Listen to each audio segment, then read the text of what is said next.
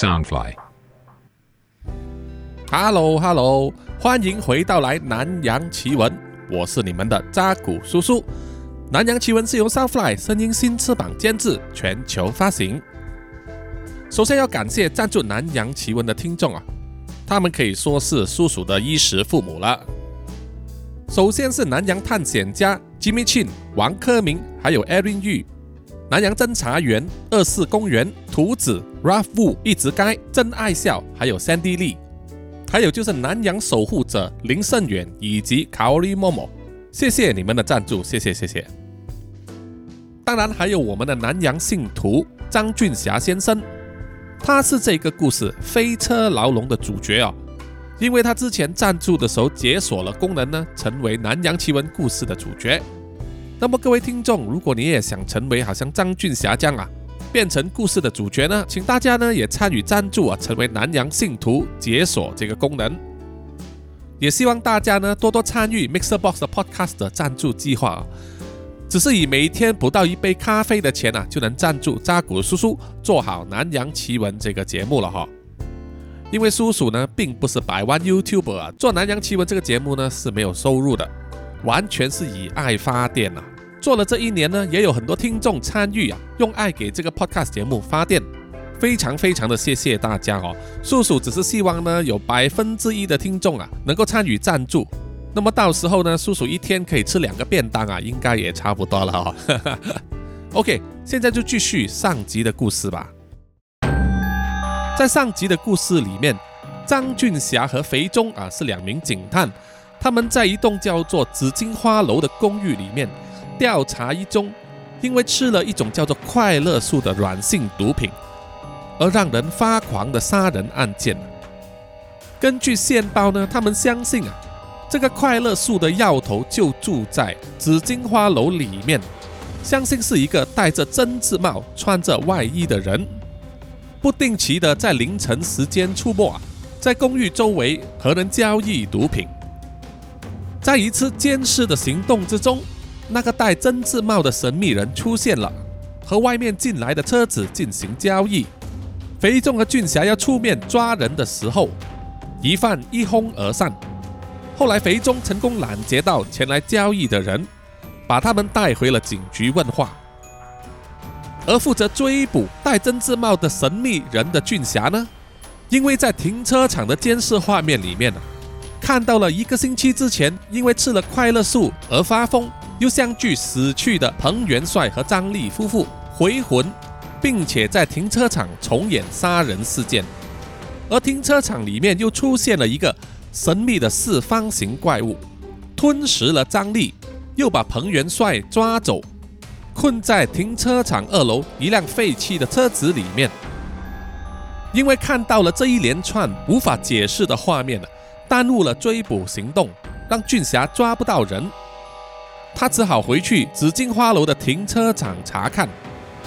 有那么一瞬间，张俊霞好像看到啊，有人锁在那部废弃车里面向他求救。可是那辆废弃车布满了灰尘啊，常年累月没有人触碰过，又怎么可能有人在里面呢？张俊霞回到警局，当时已经是凌晨三点多四点钟了。他看到肥忠在审问室里面向两名抓到的疑犯啊问话。俊霞当时呢，并不是第一时间走进去参与，而是回到自己的办公桌上，打开了电脑，然后接上了他的无线摄像头，把所有拍摄到的画面呢复制到电脑里面。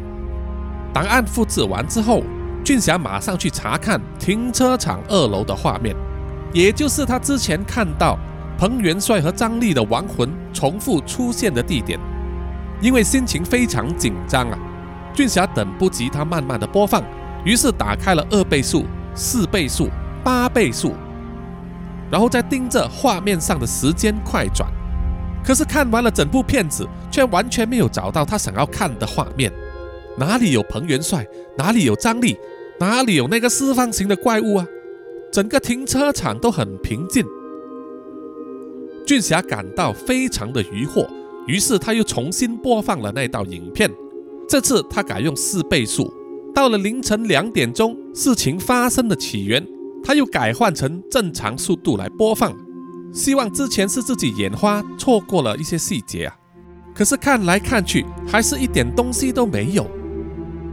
俊霞又想起之前在停车场三楼有看到两道白影飘过，于是他又翻看停车场三楼的影片，同样的也是没有动静。别说白影了，连飞过的苍蝇都没有一只。焦虑的俊霞猛抓自己的头发，难道自己刚才真的眼花，还是鬼遮眼了吗？他认为自己之前看到的东西其实都是幻觉吗？他还不死心呢，因为还有一段也是让他最惊心动魄的一段，就是在停车场的一楼，他靠近那台废弃车的时候，被从里面猛拍车窗的手啊吓着了。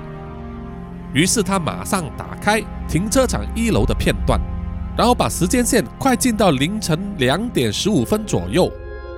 这个时候，他看到了自己出现在画面上，正在一步一步的靠近那一台废弃车，在车身周围打转，检查了一片之后，从自己的口袋里面掏出并且戴上急用急器的手套，然后就要去拉开废弃车的车门，接着就看到自己啊突然间往后退了，倒在地上，对废弃车露出惊慌失措的表情。可是从画面的角度啊，没有办法看清楚废弃车的窗口是不是有东西在里面，而且它的车身也完全没有摇动。这一个片段啊，只能证明俊霞在当时受了惊吓，却没有办法证明是来自那一台废汽车的。俊霞又想起自己曾经用手机拍过那台废汽车的照片，于是就打开手机里面的图片集来看。他左看右看，又放大缩小来看，好像没有什么异样，但还是觉得有些不协调的地方。于是他就把手机里面的那张照片传输到电脑里面，再用电脑的荧幕来看。这个时候，俊霞就发现了照片里面拍到的那部废汽车，满布灰尘的车前方大镜，还有驾驶座旁边的玻璃窗都很正常。可是后座的车窗呢？朦朦胧胧中看到了一只手的形状，有东西。那台车里面肯定有东西。张俊霞当时心里一直这么想，他马上把电脑连接上彩色印表机，把那张照片打印在 A4 的纸张上。为了确定自己没有看错，他需要别人的意见，于是就想到要拿给肥忠看。但是又不想他建立了先入为主的观念，所以事先呢不会告诉他自己看到了什么。这个时候，肥忠走出了审讯室，拿着一大叠笔记回到了办公室。哎，大侠，我问到一些线索了。肥忠兴奋地说：“我们逮到的那两个疑犯是那一区的分销商，我们也在他身上收到了一整包快乐树的药丸。”大约有五十颗左右。他们跟我说，跟他交易的那个戴针字帽的女人啊，是女人哦，不但是药头，还是快乐树的制造者。他们只知道那个女人叫做 B，就住在紫荆花楼里面，其他的东西就一概不懂了。俊霞听了之后愣了一下，B 是英文的 B E E，蜜蜂的意思吗？那个女人居然是快乐树的制造者。这有点出人意表，因为根据他们缉毒多年来的经验啊，制毒的人一般上都是男人。俊霞又想起 B 是从公寓的二十楼下来，走出去交易的，于是就跟肥忠说：“我之前看到了电梯是从二十楼下来的，所以他一定住在第二十楼。”肥忠点头啊，说：“很好，那么我们搜查范围就缩小了很多。”我们只要找到二十楼所有住客的资料，就一定可以发现一些端倪。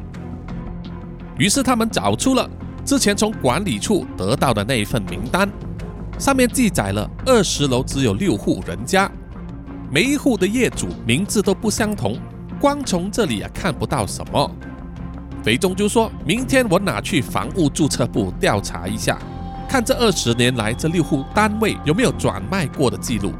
你就去户籍部先查这几个业主的背景吧，就这样说定了哈。我现在要回去睡觉了。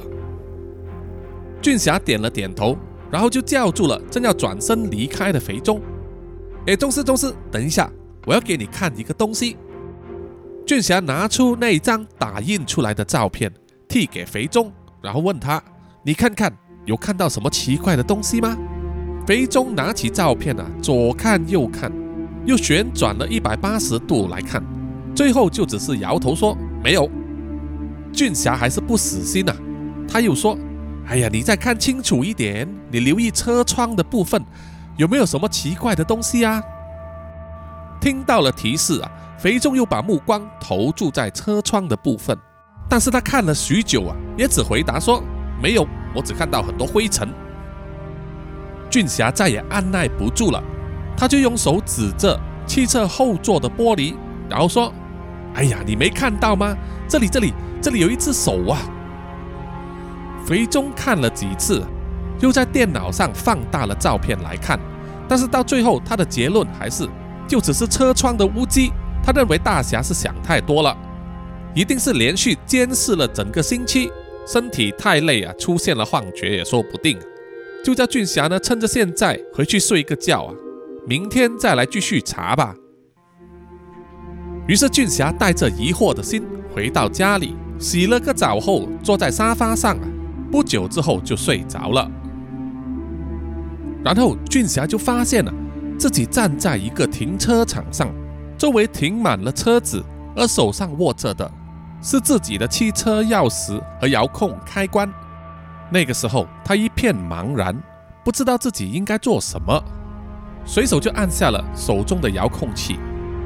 他听到熟悉的声音，而正前方不到十步的距离就是自己的车子。橙色的转向灯亮起来，对他按下的遥控器产生了回应。俊霞默默地坐上了车子，发动了引擎。因为车头向内啊，于是他把排档打到 R 档，倒车警示的声音就响起了。俊霞又看了看车里面的荧幕，显示了倒车画面。车后面没有任何汽车，没有人走过，于是他就轻轻踩了油门，慢慢的倒车。当车离开停车格一半的位置的时候，他就开始转动方向盘。这个时候，倒车警示音突然间变得大声起来，好像快要碰到障碍物一样。俊霞连忙反射性的踩下刹车，然后看一看倒车荧幕啊，诶，画面上根本没有东西。他又望了望倒后镜，再转头往车尾的方向看，车尾真的没有东西啊。俊霞又在查看他车里面的倒车荧幕，上面有侦测器可以显示离碰撞障碍物的距离啊，分为三种颜色，也就是最安全的绿色到黄色，到最后最靠近最危险的红色。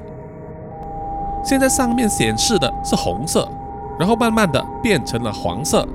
最后再变成了绿色，这一点让俊霞大惑不解。车后面明明没有障碍啊，而且侦测器显示这个障碍物正在退后，离开了他的车尾。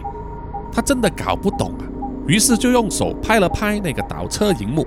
当然这样子做是没有什么作用的哈。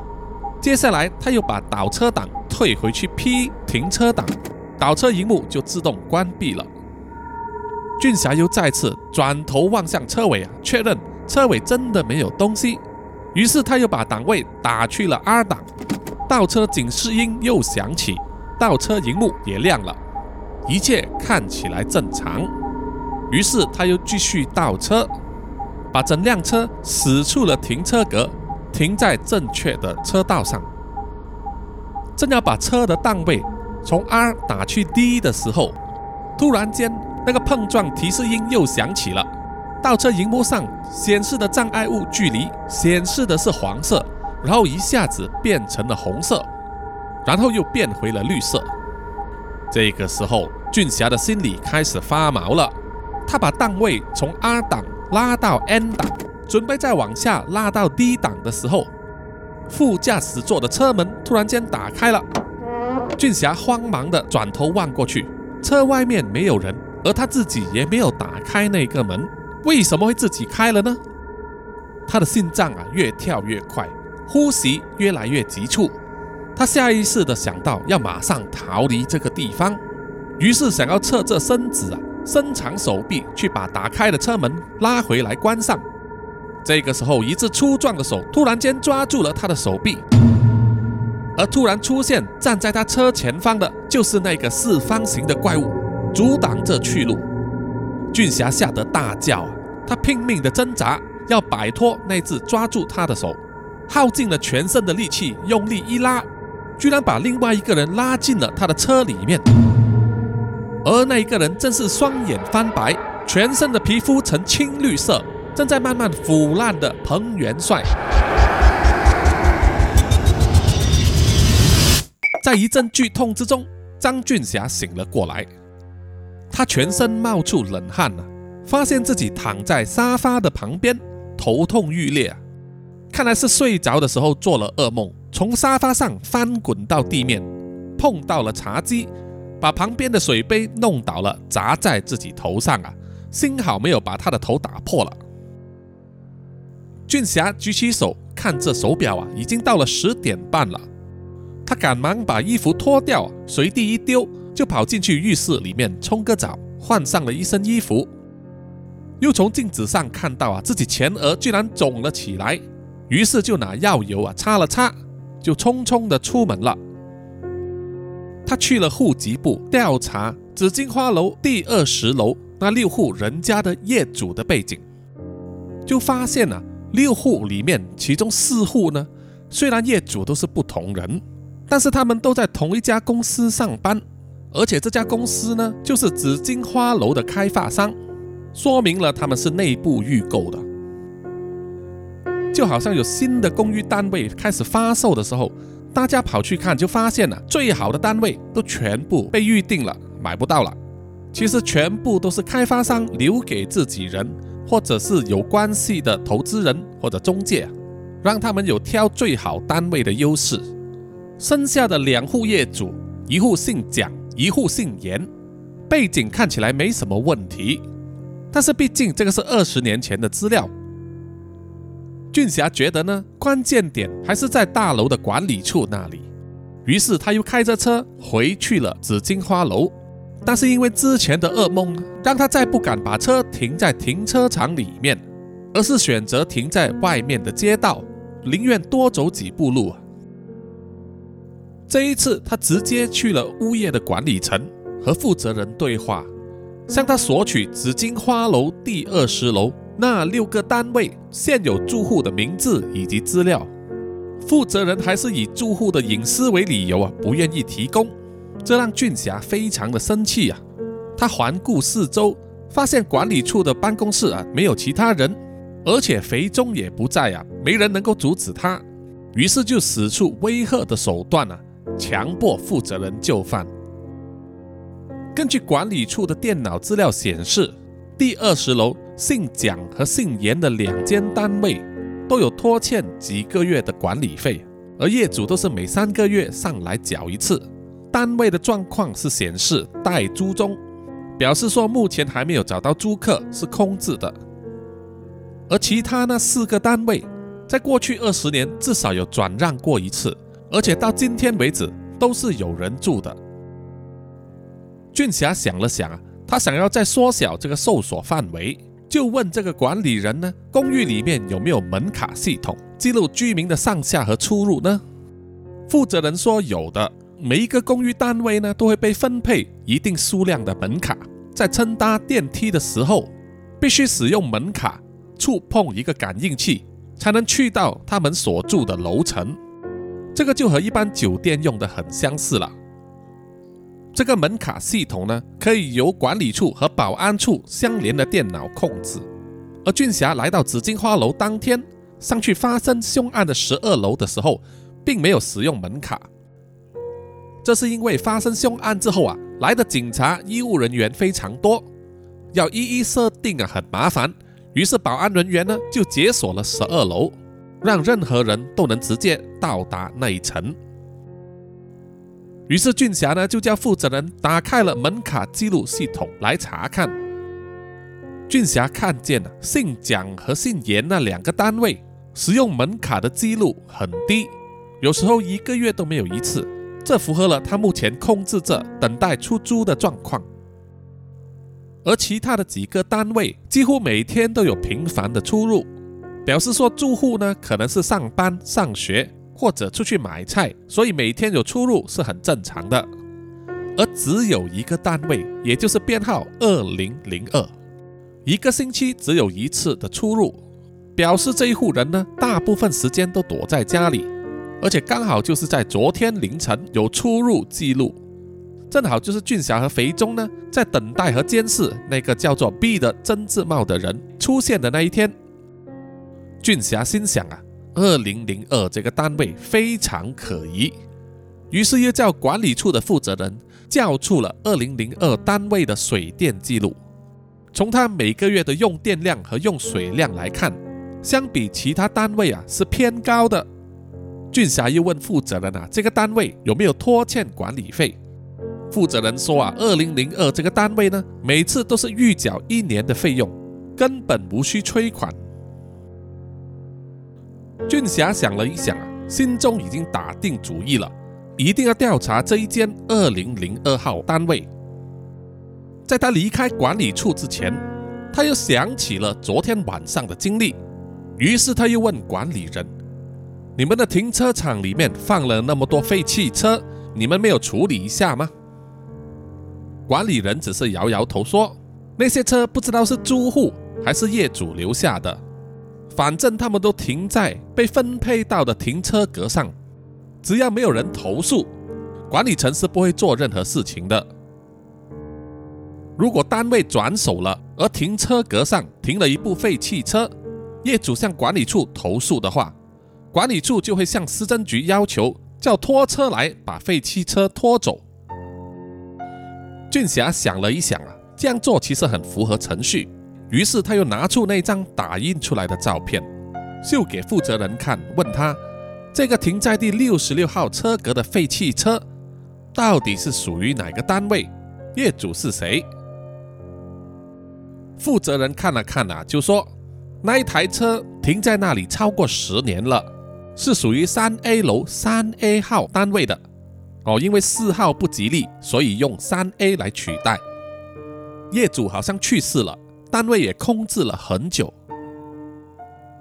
俊霞离开管理处之后啊，就马上拨电话给肥忠，叫他马上赶过来紫金花楼。当肥忠赶过来的时候啊，俊霞已经坐在保安处里面等待。他分享了自己查到的所有资讯。并且告诉肥忠他的想法，怀疑二零零二单位就是嫌犯 B 的住所。肥忠也同意他的观点了，只是现在他们手上没有什么确凿的证据，所以不能申请搜查令。那么又有什么方法可以登门查访而又不会打草惊蛇呢？这时候啊，一辆外送的卡车停在附近，用手推车搬运着三个很大的箱子。跟保安人员说，他们是负责配送新鲜食材和蔬菜到二零零二号单位。俊霞和肥忠看到之后，就马上叫住了那个外送员。从他手上的订单记录来看，下单的确实是来自二零零二号单位的汪太太。从他订的食材来看，数量之多，足以吃一个礼拜。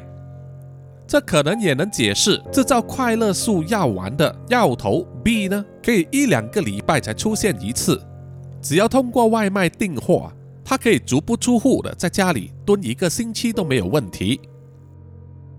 可是即使这样子呢，也无法百分百证明 B 就是住在二零零二号单位。俊霞想到一个法子啊，就是假扮成为外送员，把物资送到二零零二号单位。借此呢，进屋子调查一番。这个主意听起来很棒啊，但是以外送员的瘦削身材来看呢，也只有俊霞穿得下他的衣服。于是他们就在保安室里面，让俊霞换上了外送员的衣服，戴上了外送的帽子，又为了收集证据呢，在俊霞左胸口上夹了一个针孔摄影机，接着就让他推着手推车上了二十楼。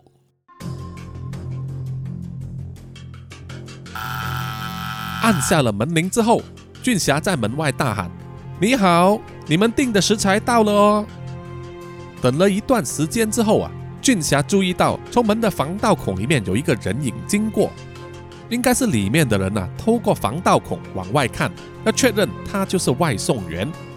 果然不久就有开门的声音，来开门的是一个三十多四十岁、戴着眼镜的中年妇女，看起来很疲累啊，像是操劳了很久的大婶。俊霞就问：“请问是汪太太吗？”那个中年妇人点点头。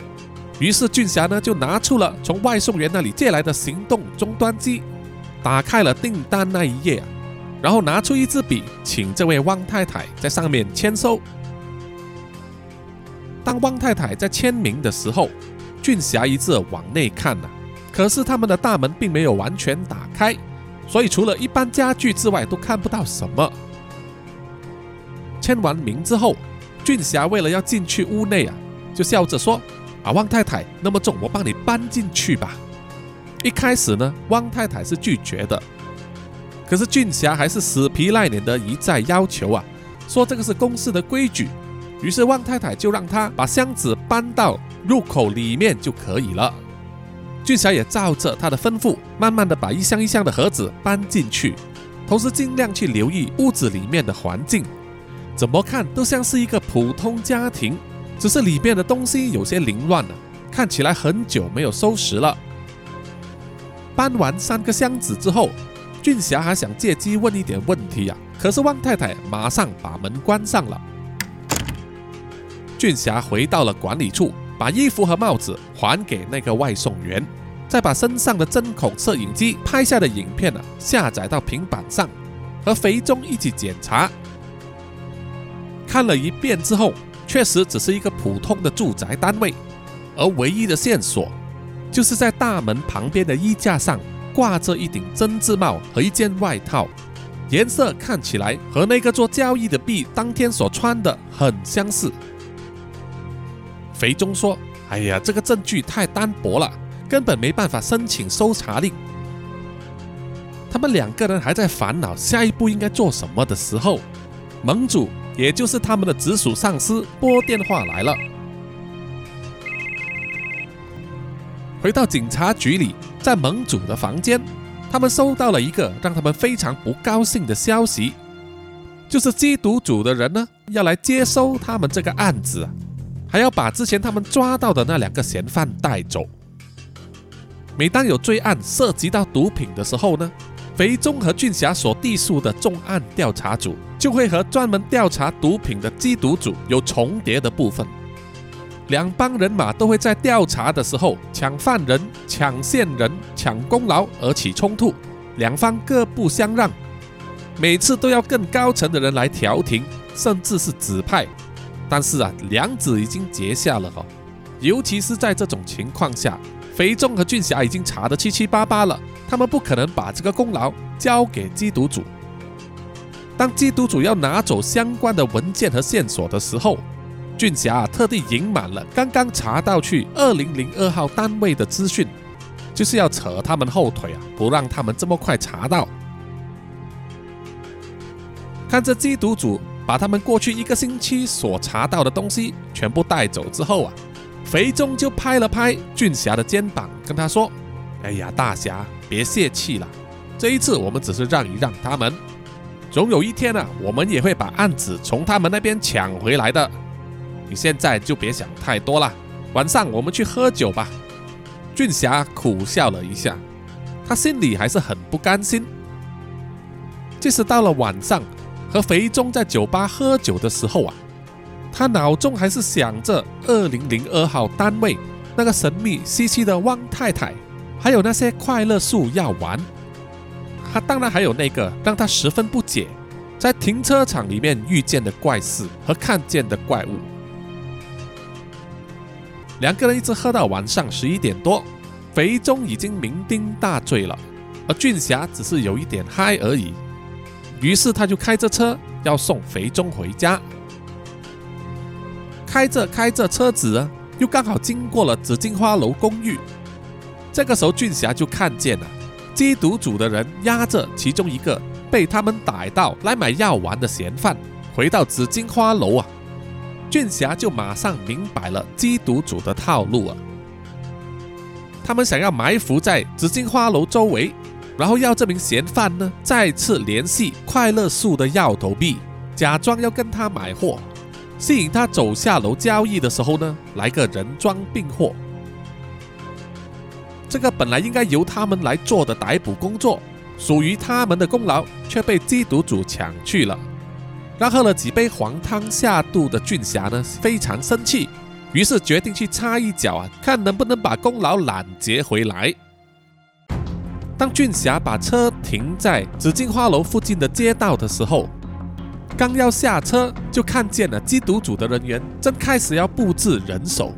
为了不被他们发现呢，俊霞也不理肥仲还睡在他的车后座，马上关上车门，快步跑向紫荆花楼。他想要过去花园那一带啊。可是那里已经有缉毒组的人在埋伏了，而在电梯口、保安处都有缉毒组的人。于是俊霞呢就跑到了停车场，一直走到三楼，在三楼最黑暗的一个角落，勉强可以看到缉毒组设置的那个歹人陷阱。躲在这里也不容易被缉毒组的人发现。接下来就是漫长的等待了。等啊等，等了一个多小时，俊霞看看自己的手表啊，已经快要到凌晨一点钟了。之前的酒意也快要醒了，这个时候他的脑筋才比较清醒起来，就反复的在问着自己啊，为什么会在这里？为什么会想到要搅黄缉毒组的工作呢？他知道那样子做是不符合当警探的规章，也凸显了他的不成熟啊，还把喝醉的肥中丢在车里面。想着想着，越想越不对劲。俊侠觉得自己不能再留在这里了，应该要让缉毒组发现他之前呢，全身而退才是上策。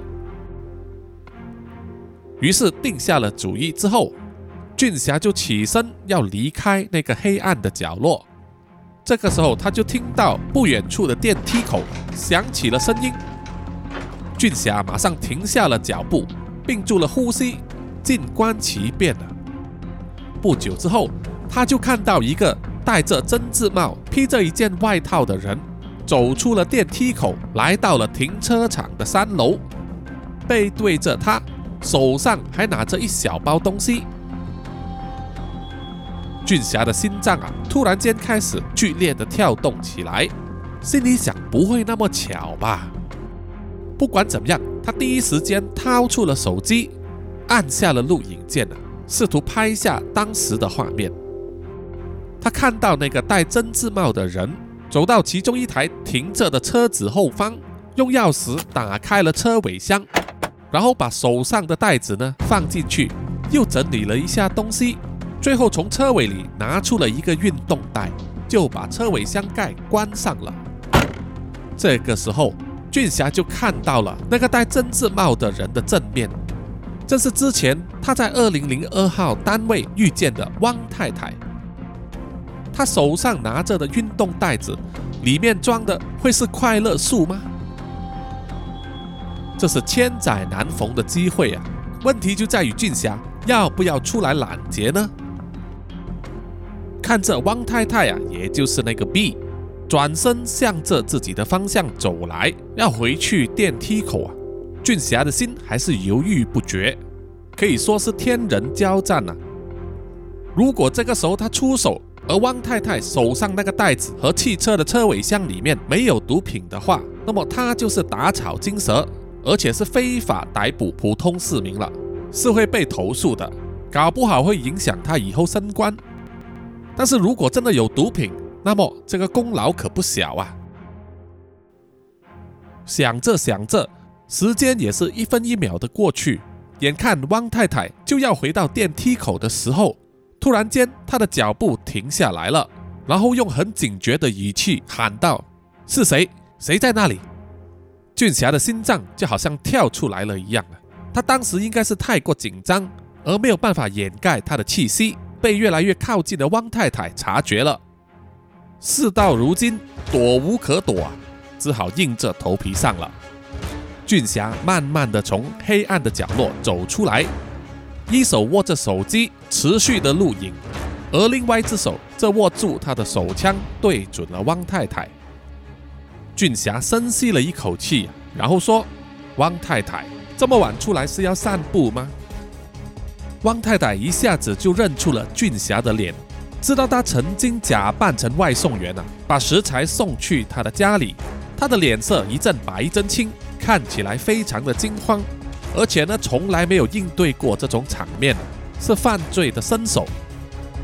汪太太全身发抖啊，问了一句：“你你到底是谁？想要干嘛？”俊霞默不作声，把手上的手机放到他左边胸口的口袋啊，好让手机镜头呢能够持续的录影。接着，他就掏出皮包，秀出了他的警察徽章，然后说。我是警察，你手上的那个包里面有什么？听到是警察，汪太太更是面如死灰，把那个袋、把那个运动袋子紧紧的抱在胸前，却不敢回答，而脚步呢，却不由自主的要往后退。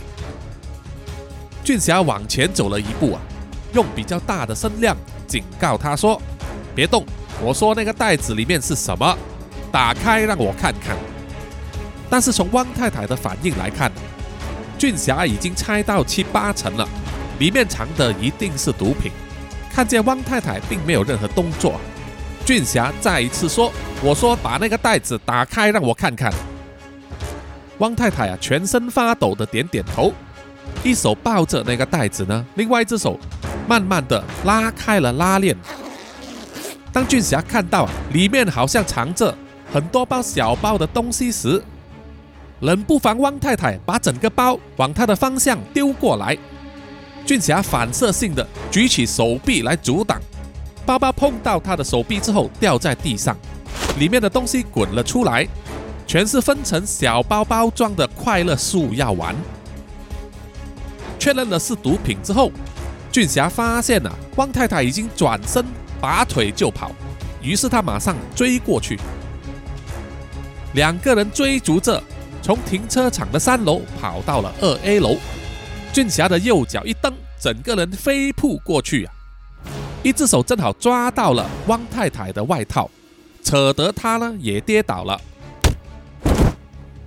趁着汪太太还没有转身要爬起来的时候，俊霞就一屁股坐上了汪太太的腰部，想要压制住她，然后要喊出：“别动，你已经被逮。”呃。一阵剧痛经过骨髓啊，冲上了他的脑袋。俊霞这个时候才发现了，汪太太从他的外套里面掏出一柄小刀，插进了他的腰间。俊霞整个人愣住了，用完全不敢相信的眼神望着自己腰部的伤口，还有汪太太的眼睛。而一脸恐慌的汪太太放开了握刀的手，然后用双掌呢把俊霞推开。然后起身就要逃跑，在地上滚了一圈的俊霞呢，又跳起来，从后方熊抱住汪太太，不让她逃跑。两个人在停车场那里拉拉扯扯，一直移动到停车场二 A 楼到二楼的斜坡时，被俊霞熊抱住的汪太太用手肘往后一撞啊，正好撞到了俊霞腰间的伤口，俊霞痛得大叫一声，转身一甩。就把汪太太抛向斜坡去，汪太太在斜坡上滚啊滚啊滚到停车场的二楼，然后撞上了停在那里的一台车的防撞杆上，爆出骨头断裂的声音。俊霞躺在地上，腰间血流如注，已经没有力气再站起来了。他只是勉勉强强的抬起一点头。好像看见了汪太太躺在那台车的防撞杆前面，然后就躺在地上了，一动也不动了，眼睁睁地望着天花板，左手摸着自己的胸口啊，要找他的手机。这个时候，到底是他意识不清楚，还是真的有发生呢？俊霞听到了一连串铁链在地板摩擦的声音，他不知道声音从哪里传来。他转头望向左右啊，都没有看到东西，但是那个声音却非常清楚。接着就听到啊，那个声音变了方向，好像越来越靠近自己了。这个时候，他的手抖得非常厉害，即使摸到了胸前的手机啊，也没有力量把它拿出来。这时候，一个黑色的影子出现在他身体的右侧，也就是刚才汪太太滚下去的斜坡的方向。俊霞转头往右边一看呢，居然是那个四方形的怪物正在慢慢的从斜坡走上来。他一步一步慢慢的走，慢慢的靠近。等他走到上来二 A 楼的时候。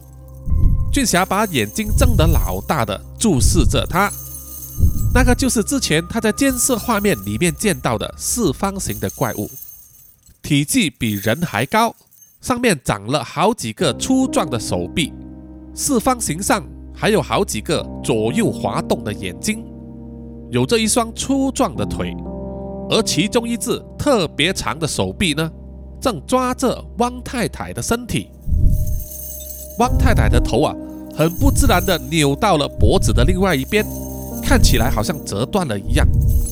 可是他的四肢还是能够移动，双眼咕噜咕噜地转，嘴巴一开一合，好像要喊叫，却发不出声音。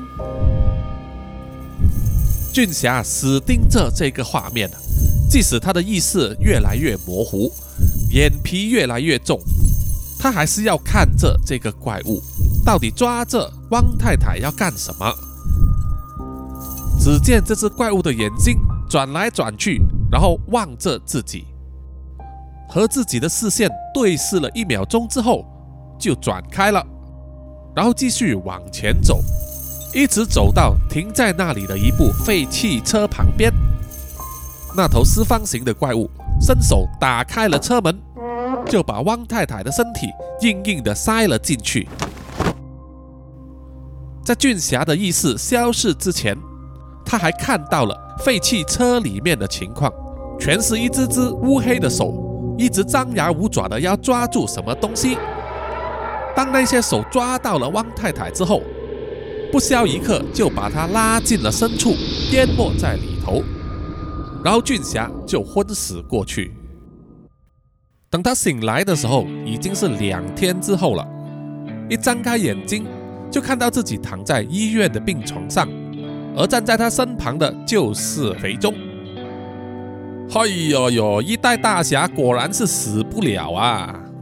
肥中充满嘲讽的语气说：“你知不知道这次你是运气好啊？不然我就得去骨灰塔那里找你了。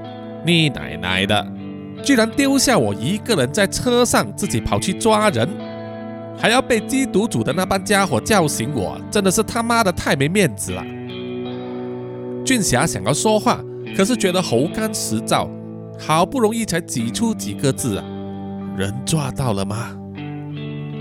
肥中一面削着苹果皮，一面说：“抓人抓什么人啊？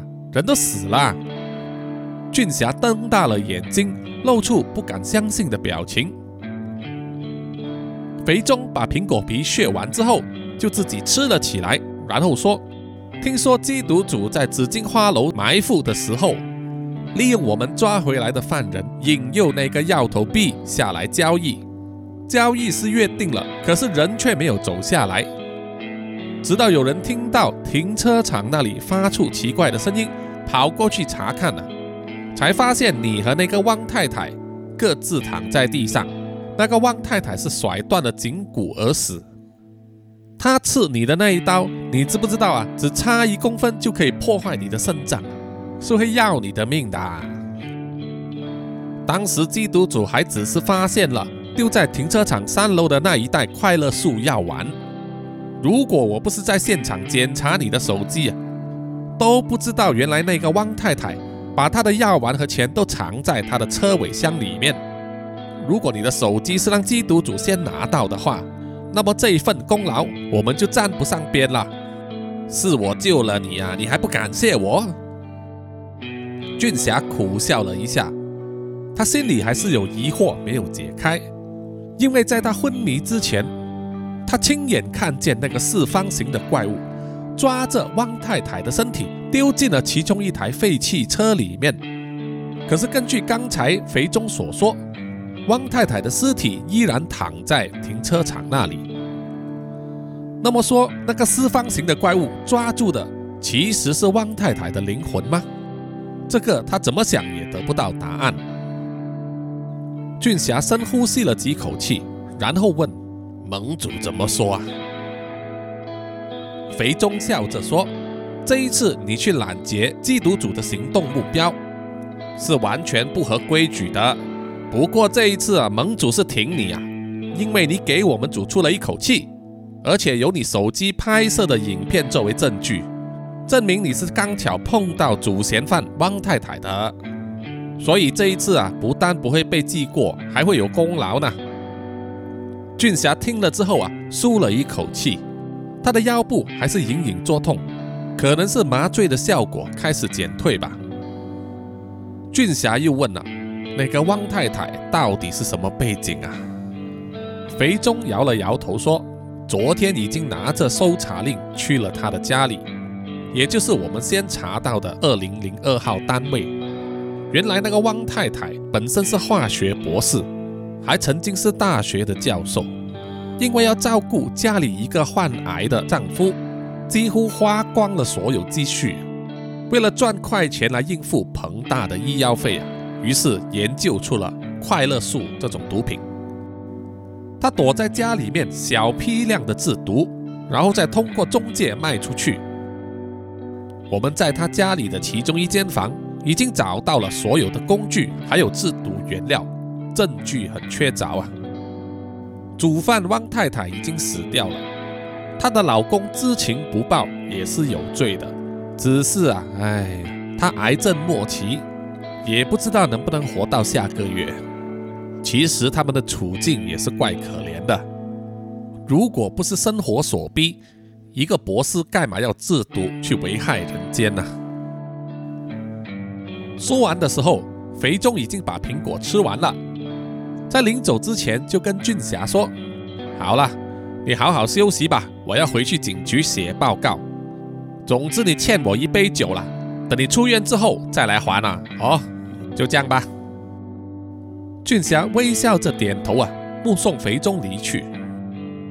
这宗案件算是破了，可是俊霞心中还是一直想着那个四方形的怪物到底是什么来头，还有那一些废弃的车子。和那个怪物有什么关系？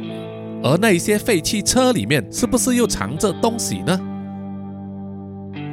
几天之后，俊霞正式出院了，伤口还是很痛啊，必须吃止痛药，而且呢要扶拐杖走路，每走一步腰还会痛一下，真的是非常辛苦。可是有些事情呢，他必须求个明白，于是他就拨了一些电话，找一些朋友帮忙，就叫来了消防员。紫金花楼管理层的负责人，还有市政局的拖车呢，来到紫金花楼的停车场。俊霞他一定要亲眼看看那一台停在停车格六十六号的本田第三代 Civic 的废弃车里面到底有没有东西。在所有人员都到齐之后，他就请消防人员用电锯呢锯开了那一台废弃车的车门，把车门移开之后，往里面一看呢。除了比较脏、比较旧之外，没有人，没有尸体，没有手。因为灰尘很多，俊霞戴上了口罩，打开了手电筒，忍受着腰部的痛楚，弯身进去车里面查看。里面真的什么都没有，唯一一个比较特别的，就是挂在后视镜下面的一个装饰品，是一个用布做成的粉红色四方形骰子。骰子上还被缝上了长长的手脚，吊在那里，感觉有点诡异。怎么样，警察先生，里面有什么异状吗？消防员问。俊霞离开了那个废弃车，摘下了口罩，深呼吸了一口气，然后摇摇头说：“没有了，辛苦了，各位兄弟。”消防员点点头，就大喊说：“收队。”消防员一离开，市政局的人就把吊车开过来，把架子锁好之后，就把整部废弃车呢拖走了。紫金花楼管理层的负责人呢，战战兢兢地说：“那这样子应该 OK 了吧？哈，警察先生，没有其他事的话，我就要回去工作了。”俊霞点了点头，转身就走了。在回到自己的车里面之前，他点起了一根香烟来抽。抽完之后，他把烟头挤灭了，下定了决心，从此不再想关于那个四方形怪物的事情了。他上了自己的车，发动引擎，离开了紫金花楼。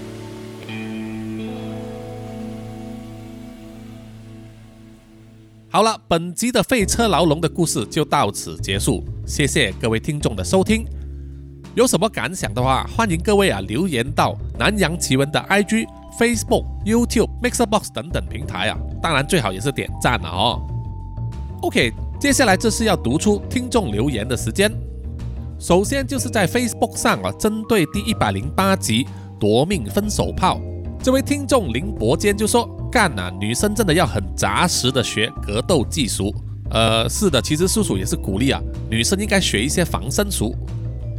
接下来是在 IG 上啊，也是针对第一百零八集，这位听众 Doris lis 就说：“太凶残了，帮凶手辩护的律师也会下地狱拔舌头的。”没错没错，有时候律师呢根本就是为虎作伥啊。另外一位听众 Lvin 点 YL 点后就说听到打冷战啊。接下来是在 Mixer Box 上的留言啊，也是针对第一百零八集呢。这位听众 Carol 零八零二就说。第一次在南洋奇闻听到这么让人愤怒的事件呢，被精虫控制头脑的变态男，还结党去欺负杀害一个柔弱的女生，真的是让人感到气愤难平啊！另外一位听众莫克利就说交友要谨慎啊，对对对。接下来这位南洋侦查员真爱笑就说叔叔的中文很认真的变标准了，不过我更喜欢叔叔可爱的马来腔呢，哈哈哈哈。然后就是南洋侦查员图子就说很喜欢扎古叔叔说故事的方式。然后这一位听众陆奇师傅就说：“查古叔叔，我台湾人，听到你讲我的留言，我还真的惊讶，也有点惊喜，加油哦！啊，谢谢你啊，谢谢你师傅。”然后呢，这位听众你这个小坏坏就说：“原本听扎古叔叔的口音不习惯，大脑还要缓冲翻译一下才能听懂。”现在已经习惯之后啊，可以直接听懂了。家中请的外籍劳工说话，我终于可以了解了。然后就是在第一百零七集勺子婆婆里面啊，有这位听众终结留言说，这让我想到以前很红的汤匙杀人魔。哦，还有这个杀人魔吗？叔叔要去 Google 一下。